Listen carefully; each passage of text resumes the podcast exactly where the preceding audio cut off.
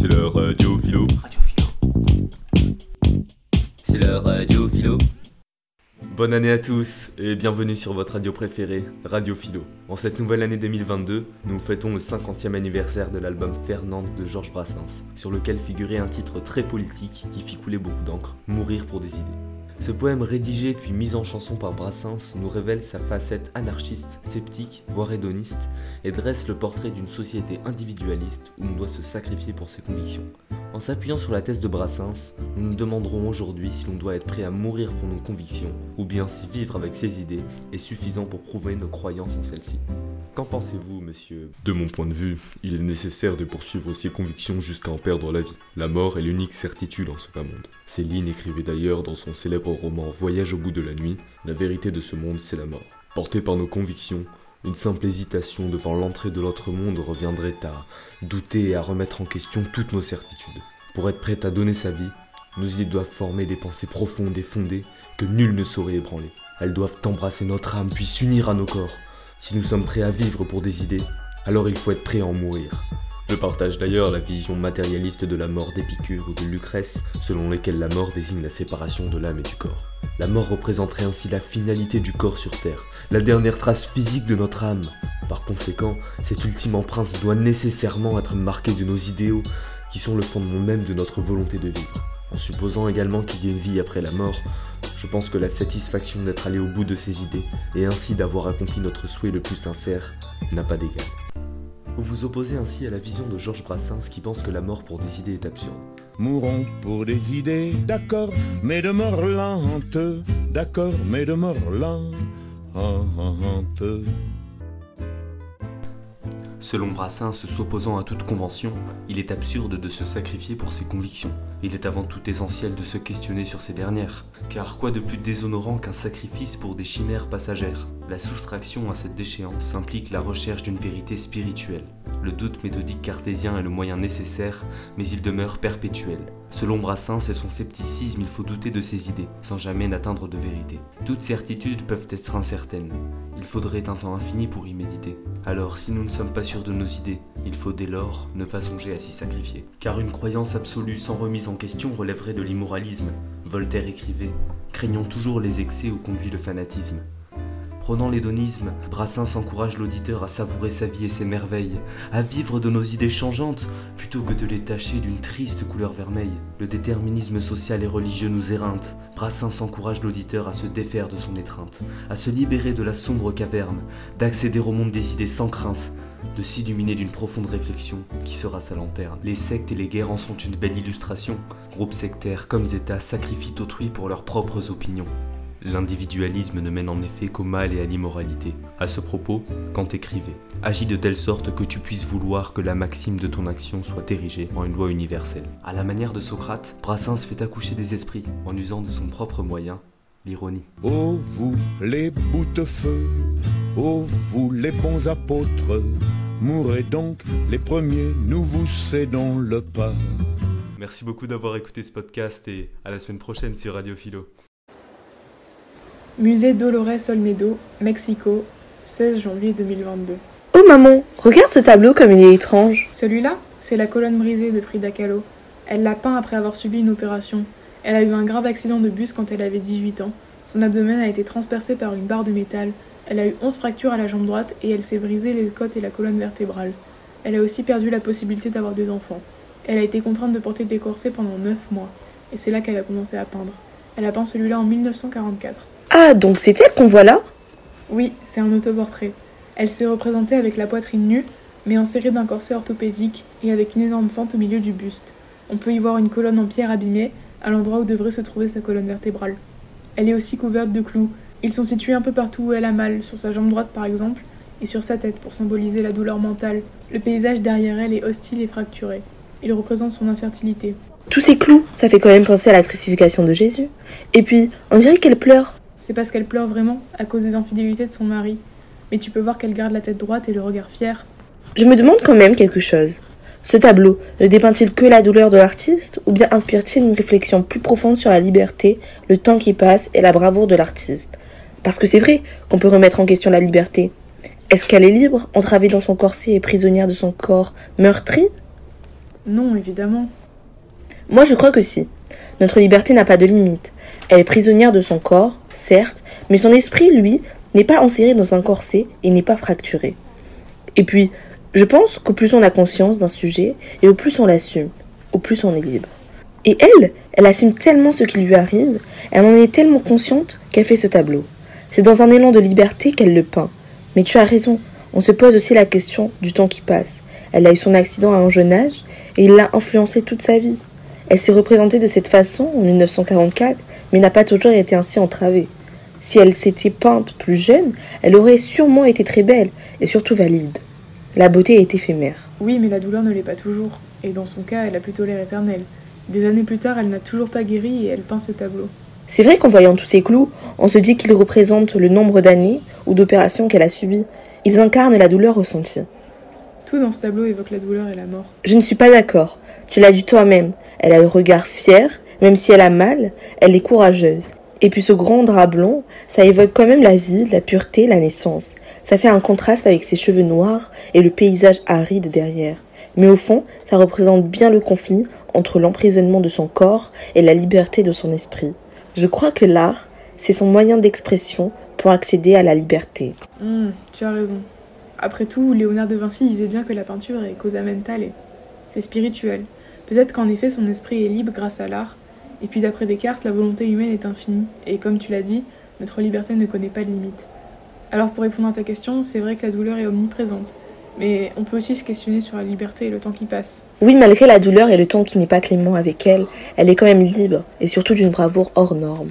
Et c'est pour ça qu'elle a été un modèle pour de nombreuses femmes à son époque. Mais il commence à se faire tard, on devrait y aller. Tu viens? Oui, j'arrive, maman. Bonjour chers visiteurs du Louvre, aujourd'hui nous vous proposons un arrêt artistique et philosophique immersif devant la grande odalisque de Ingres créée en 1814. Tout d'abord, analysons l'œuvre. L'œuvre représente une odalisque, c'est-à-dire une femme de harem au corps déformé. Ingres essaya de représenter ce qui est pour lui la beauté idéale, mais le rendu final est truffé d'erreurs anatomiques. Ces erreurs ne sont cependant pas dues à un quelconque manque de talent, car le peintre, avant de créer son œuvre, effectua de nombreuses esquisses toutes parfaites et sans aucun défaut. Mais lors de la mise en toile, Ingres décida d'ajouter certaines erreurs. Le tableau représentant une femme de harem assise de dos sur un divan possède plusieurs vertèbres en plus ainsi qu'une jambe gauche contorsionnée. On pourrait conclure trop hâtivement que ces modifications corporelles sont des erreurs. Mais en réalité, le peintre souhaitait faire figurer un symbole de la féminité, une incarnation de la sensualité plutôt qu'un être humain.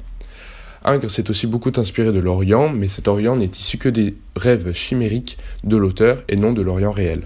Ingres s'inscrit dans le néoclassicisme qui prône une beauté idéale, l'idée que le dessin prime sur la couleur, et se détache à la fois de ce mouvement, car il s'oppose à la vertu, au rationalisme et au culte de l'Antiquité classique qui caractérise le néoclassicisme.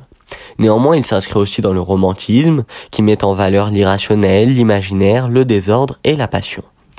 Le tableau n'est pas bien accueilli par la critique de l'époque, dans ce siècle des naturalistes et des réalistes de la science et ses progrès, l'inexactitude n'est pas considérée. En effet, l'idéal ingresque diffère de l'idéal académique car il ne peut réellement s'inscrire dans aucun des mouvements artistiques de l'époque.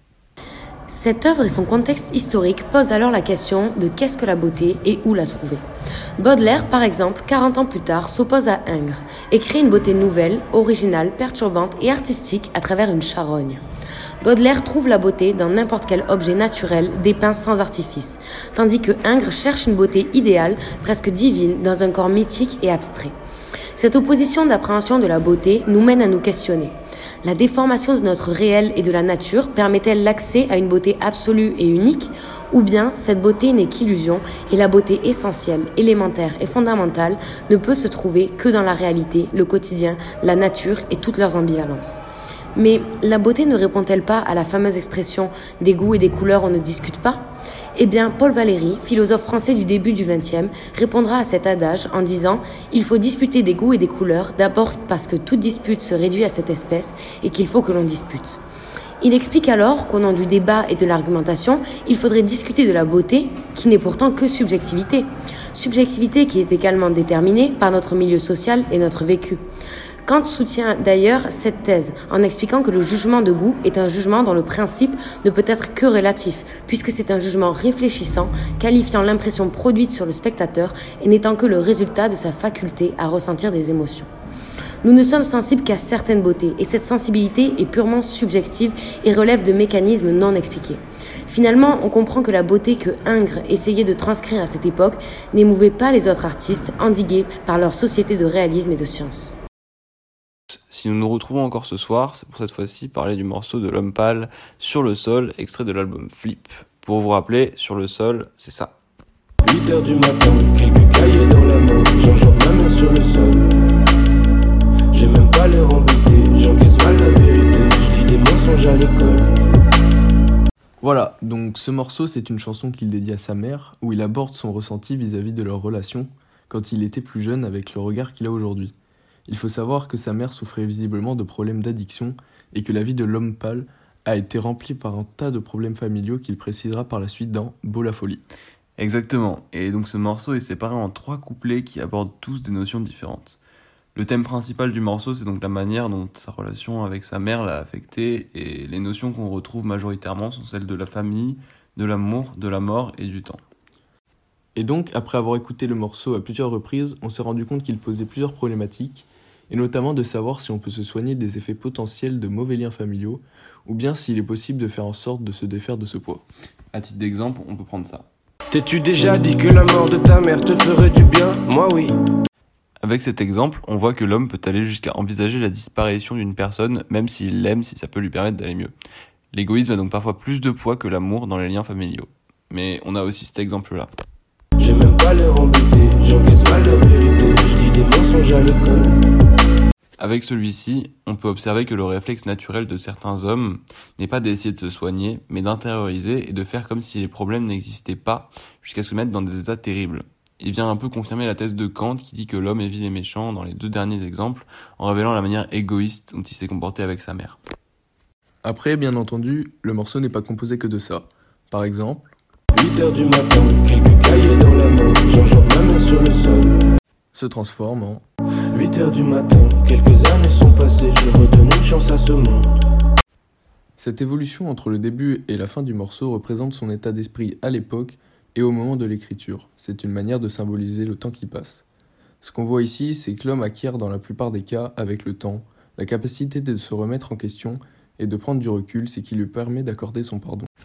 Il y a aussi un joli passage qui témoigne de l'impact que sa mère a pu avoir sur son mental à l'époque.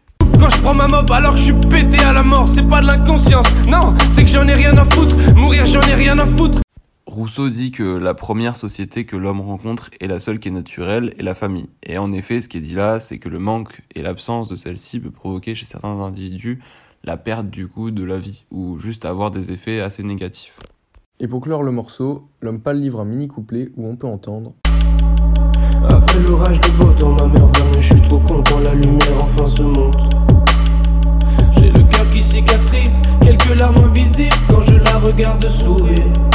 Ce qui est mis en lumière ici, c'est que derrière des sentiments en apparence négatifs peut se cacher des sentiments bien plus positifs et que le temps peut agir comme remède et faire ressurgir les vrais sentiments. Voilà, donc ce que l'on peut tirer comme conclusion de ce morceau, c'est que bien souvent, les remèdes à de mauvaises relations sont l'introspection et laisser le temps passer afin de cicatriser.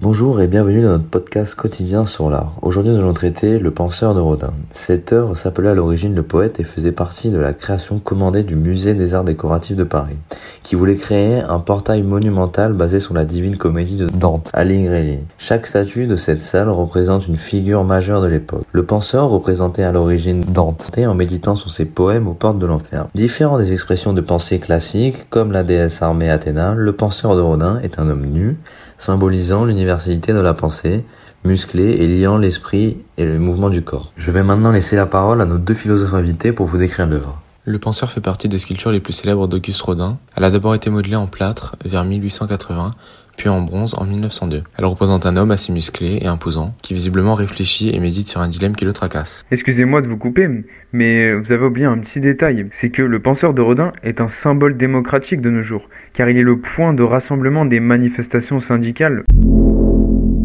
Et maintenant, messieurs, que pensez-vous de ce que l'œuvre nous apprend sur l'artiste? Ce que cette sculpture nous apprend sur l'artiste, c'est notamment ses capacités de travail et d'organisation, mais aussi qu'il est le père de la sculpture moderne, car avec le penseur, Rodin rend de façon éclatante avec le classicisme étroit. En effet, la pensée est désormais un homme réel qui réfléchit durement. Je tiens juste à préciser que le penseur de Rodin, c'est avant tout le poète qui contemple l'ensemble de sa création et qui pense sa création, puisque le penseur pense dans un corps, dans un poids, mais aussi il pense la matière et ce qui l'anime. Et donc cela nous apprend un peu plus sur l'artiste, puisque son sujet principal est le corps humain masculin ou féminin, dont le portrait est le penseur de Rodin. Maintenant, que nous apprend-elle sur l'époque à laquelle elle a été réalisée? Le penseur nous apprend qu'à l'époque durant laquelle la structure a été réalisée, il y avait un essor du symbolisme. C'est un mouvement artistique qui s'exprime à travers la poésie, la peinture, la musique, le théâtre, l'art et sous plein d'autres formes encore. Ainsi, à cette époque, les artistes suivaient ce mouvement pour s'exprimer. Ils exprimaient surtout des thèmes tels que le pessimisme, la mélancolie et le rêve. Excusez-moi de vous interrompre, mais je voudrais rajouter un petit détail qui est très important, c'est que le penseur de Rodin est une œuvre qui nous laisse réfléchir sur sa nature. Et cette structure du penseur de Rodin nous invite finalement à nous interroger sur la pensée du penseur et de l'artiste. Et maintenant, la question primordiale, quel problème philosophique pose-t-elle selon vous? Par ailleurs, euh, en parlant de cette œuvre d'art, euh, on peut se demander quel problème philosophique pose-t-elle. Donc euh, maintenant, je m'adresse à vous, cher auditeur. C'est quel peut être, selon vous, le raisonnement du penseur de Rodin au-delà de la connaissance du monde extérieur, donc de la démocratie? À quoi peut penser aussi le penseur de Rodin? Ça, c'est une très bonne question. Donc ces deux problèmes philosophiques sont très pertinents. Il n'y a pas de réponse définie à ces questions, mais elles sont pertinentes à poser dans ce cadre.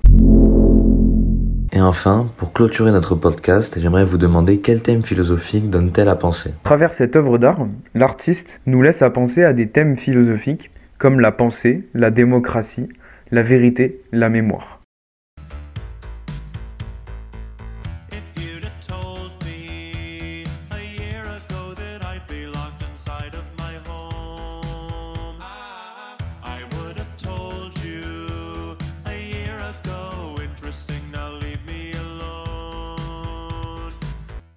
Est l'activité humaine qui produit des œuvres porteuses d'émotions esthétiques. L'œuvre est donc un objet unique qui suscite une émotion esthétique, un plaisir chez le spectateur. Elle exprime une idée, une antériorité, une vision subjective du monde que nous retrouvons dans Inside. Bob Burnham signe avec Inside une œuvre à mi-chemin décernée d'un prix émis entre stand-up et comédie musicale, d'une créativité renversante. Un ovni diablement réjouissant, tourné chez lui au plus fort de la crise sanitaire. Agissant seul, le voilà qui s'empare d'une caméra et se met à créer. Il chante, réalise de véritables clips musicaux, parodie et danse sur la société du XXIe siècle. Au fil du temps, le comédien perd sa motivation et donc son désir de créer. Mais malgré le confinement, malgré la pandémie, il réussit d'achever ce projet et il est encore possible de créer. On peut ainsi se demander comment une période difficile telle que le confinement peut influencer nos expressions artistiques et notre désir de créer.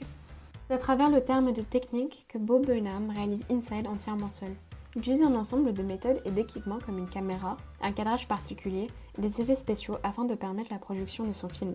Si la technique est surtout un moyen pour parvenir à la production de son œuvre, Inside se désigne surtout comme une finalité. Le film n'a comme but final que lui-même, malgré que l'auteur, à travers son œuvre, transmet plusieurs messages et critique la société, dont des chansons qu'il interprétera dans le film.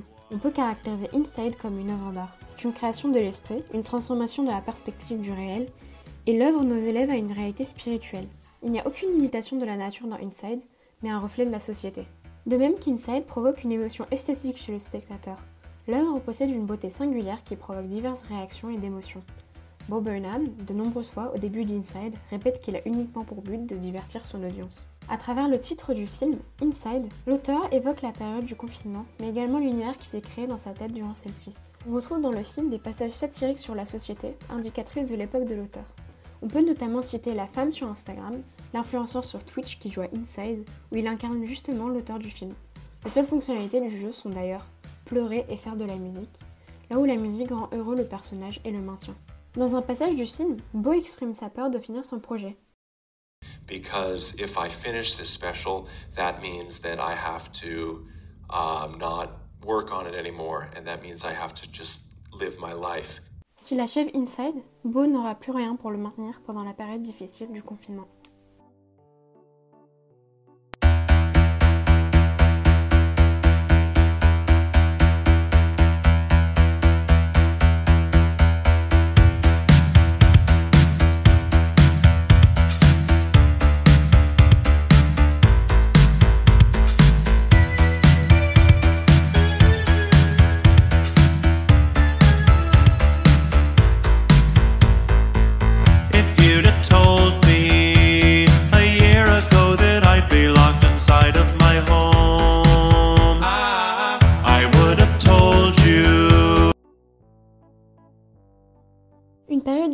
Peut donc certainement influencer notre soif de créativité, mais ce désir propre à l'homme permet également de nous en distraire. Malgré sa difficulté à continuer son projet, Bob Burnham réussit par l'achever, et son film sera d'ailleurs récompensé par un prix aux Emmy Awards.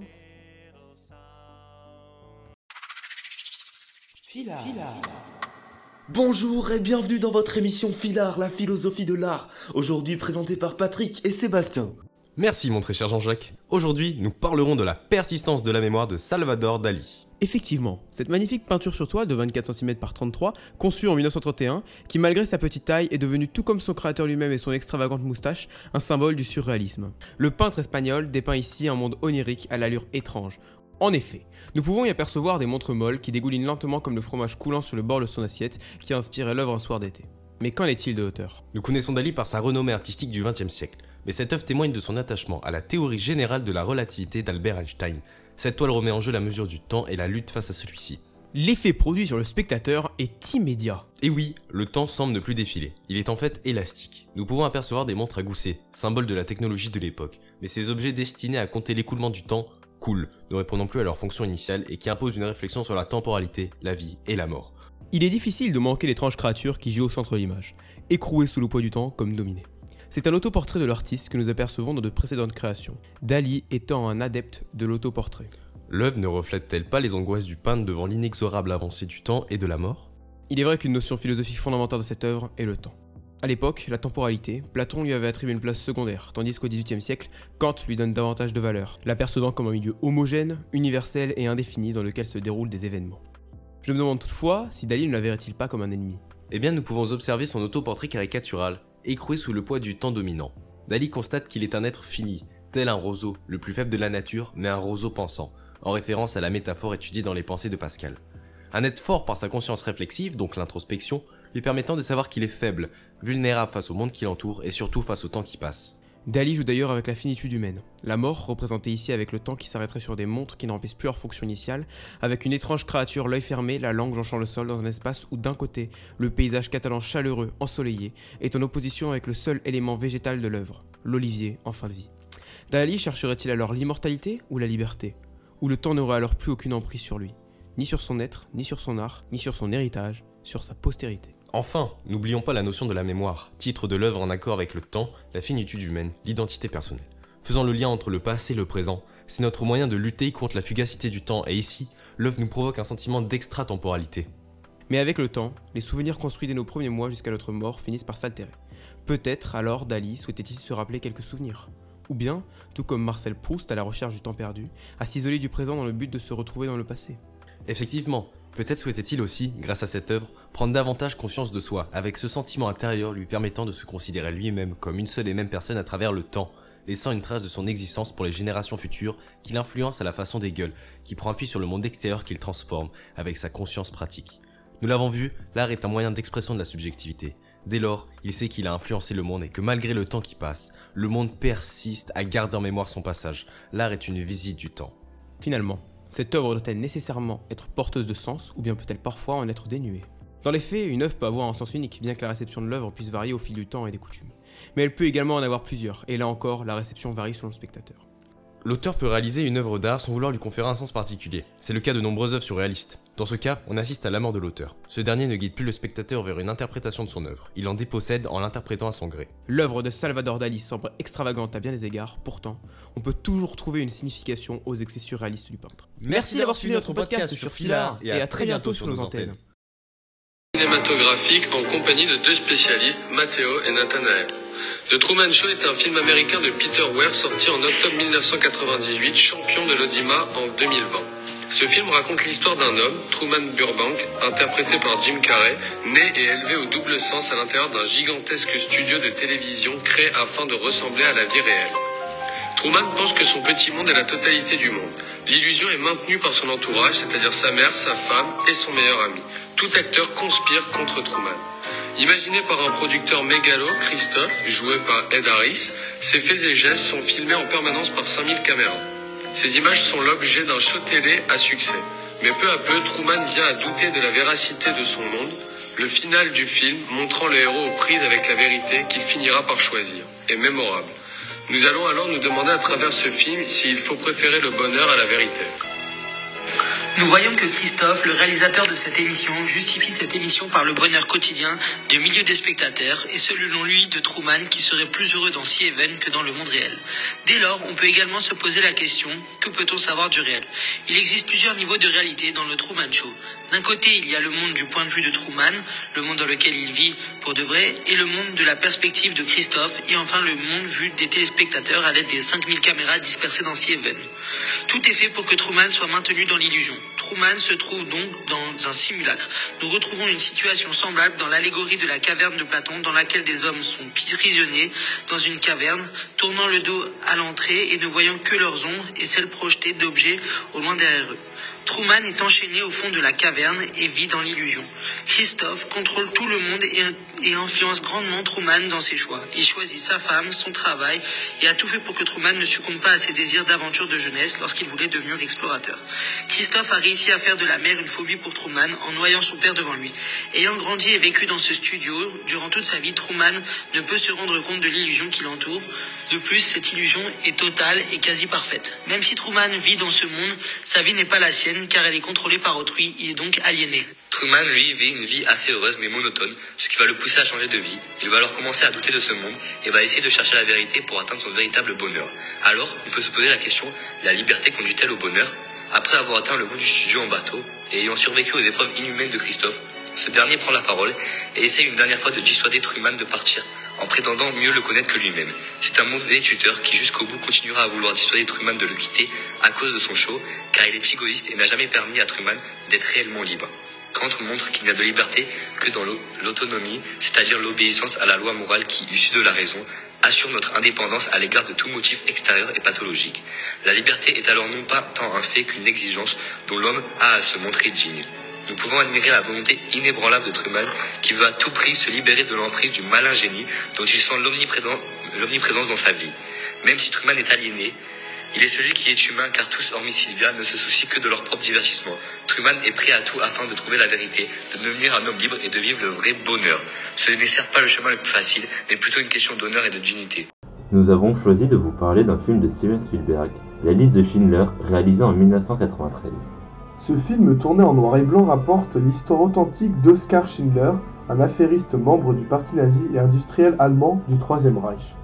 Profitant de ses bonnes relations avec le chef d'un camp de concentration situé en Pologne, il utilisait les juifs internés dans le camp comme main-d'œuvre bon marché pour son entreprise. Un piètre individu, donc au départ un profiteur de la misère humaine. Oui, mais plus tard, interpellé par leur sort, il décide avec sa femme et son comptable juif de sauver la vie de ces ouvriers qui doivent être transférés vers Auschwitz, camp d'extermination. Il décide alors de corrompre le chef de camp et de racheter la vie de ces ouvriers pour leur éviter la mort, en les envoyant dans ses usines de fabrique d'émail. Il acheta donc avec sa fortune personnelle chaque ouvrier juif qu'il arrachait à l'extermination et sauva ainsi la vie de plus de 1000 juifs. En 1967, Israël l'a honoré du titre de juste. Spielberg a voulu faire ce film pour plusieurs raisons. La première, lui-même de confession juive, il a vécu enfant aux États-Unis l'antisémitisme. De plus, des membres de sa famille ont été exterminés par les nazis. Son histoire privée se confond donc avec celle du film. Enfin, c'est un film sur la Shoah. Un film historique qui montre clairement la brutalité des nazis, des exécutions sommaires dans les camps, les morceaux de cadavres. C'est donc aussi un film sur le devoir de mémoire. La question philosophique centrale du film, c'est la question du choix, du libre arbitre, qui signifie le pouvoir de la volonté.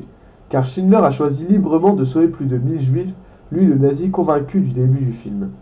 D'ailleurs, saint Augustin, un théologien du IVe siècle, pensait que le libre arbitre permet à l'être humain de choisir entre le bien et le mal. Le film répond à la question Suis-je libre de mes choix? par l'affirmative.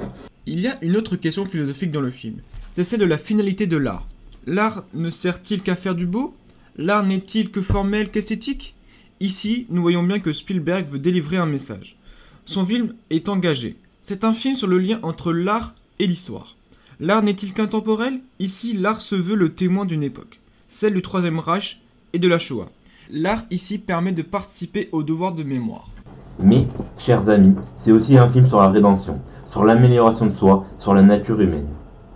Thomas Hobbes, philosophe anglais du XVIIe siècle, pensait que l'homme est un ennemi pour les autres hommes. Homo homini lupus est. Or ici, Schindler se rachète au sens moral et même réellement puisqu'il rachète la vie de ses ouvriers en même temps que son âme. Donc, Spielberg est à la fois pessimiste sur la nature humaine quand il montre les crimes des nazis et optimiste quand il montre les parcours de Schindler. C'est enfin un film sur les pulsions de mort, celles des nazis qui se comportent comme des barbares. Pour Freud, la pulsion de mort, le thanatos, se manifeste par une volonté de puissance et est tournée vers toutes les formes de destruction. D'ailleurs, dans ce film, cette pulsion est littéralement personnifiée par le chef du camp nazi. Freud, dans Actuel sur la guerre et la mort, en 1915, pensait que la guerre était le moment propice pour donner satisfaction à des pulsions refrénées. Le film de Spielberg en est une démonstration.